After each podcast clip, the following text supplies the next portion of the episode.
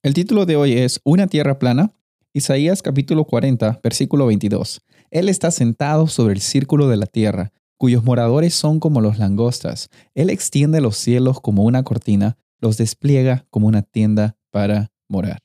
Saben, es interesante ver cómo eh, al comparar las creencias de diferentes personas, nosotros nos llegamos a dar cuenta de que hay personas que creen cosas bien interesantes y una de ellas es la sociedad de la Tierra plana, que es un conjunto de personas que se reúnen para tener una creencia en común, la cual es que la Tierra es plana. Muchos de ellos basan sus creencias en un método de interpretar la Biblia que se llama literalismo bíblico, que consiste en tomar todo lo que la Biblia dice de manera literal y sin importar el contexto, lo que dice la Biblia dice. Y si te vas obviamente a eh, Apocalipsis capítulo 7,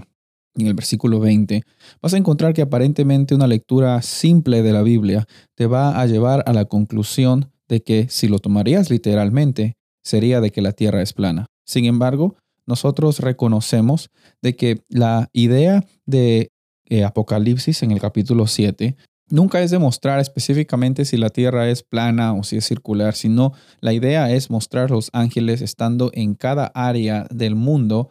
en una actitud de contención para el juicio. Entonces, eh, a veces una lectura superficial de la Biblia puede ser muy peligrosa porque nos puede llevar a creencias, nos puede llevar a ideas y a conceptos que muchas veces pueden ser totalmente contrarios incluso a lo que la Biblia dice. Y si tú basas tu creencia solamente en un versículo, estás teniendo bastantes problemas porque eh, vemos claramente en el versículo que hablamos en Isaías en el capítulo 40 de que la tierra también es una esfera y obviamente nosotros tenemos la ciencia que nos ayuda y nos respalda. No hay por qué tenerle miedo a la ciencia, no hay por qué tenerle miedo a los avances, porque Dios también eh, actúa por medio del avance de la tecnología y de la ciencia, porque Él da la capacidad y los dones y los talentos a los científicos y a las personas para que ellos también desarrollen un eh, tipo de avance para el bien como humanidad. Sin embargo, hay muchas personas que intentan ah, sacar a Dios de todos los avances científicos. Y por el otro lado, como hemos visto en muchas personas que creen que la Tierra es plana, creen que la ciencia está mintiéndonos y creen teorías conspiracionales. Y nuestra labor como cristianos, como seguidores de Jesús,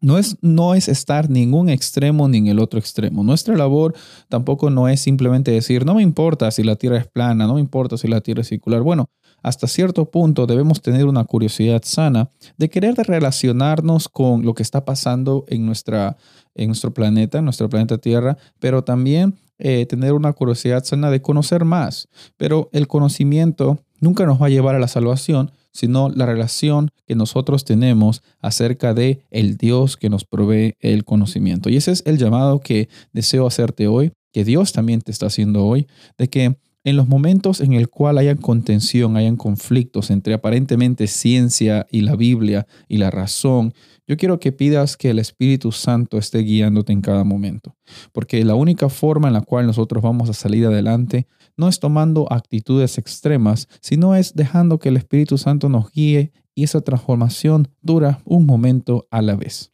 Soy el pastor Rubén Casabona y deseo que tengas un día bendecido.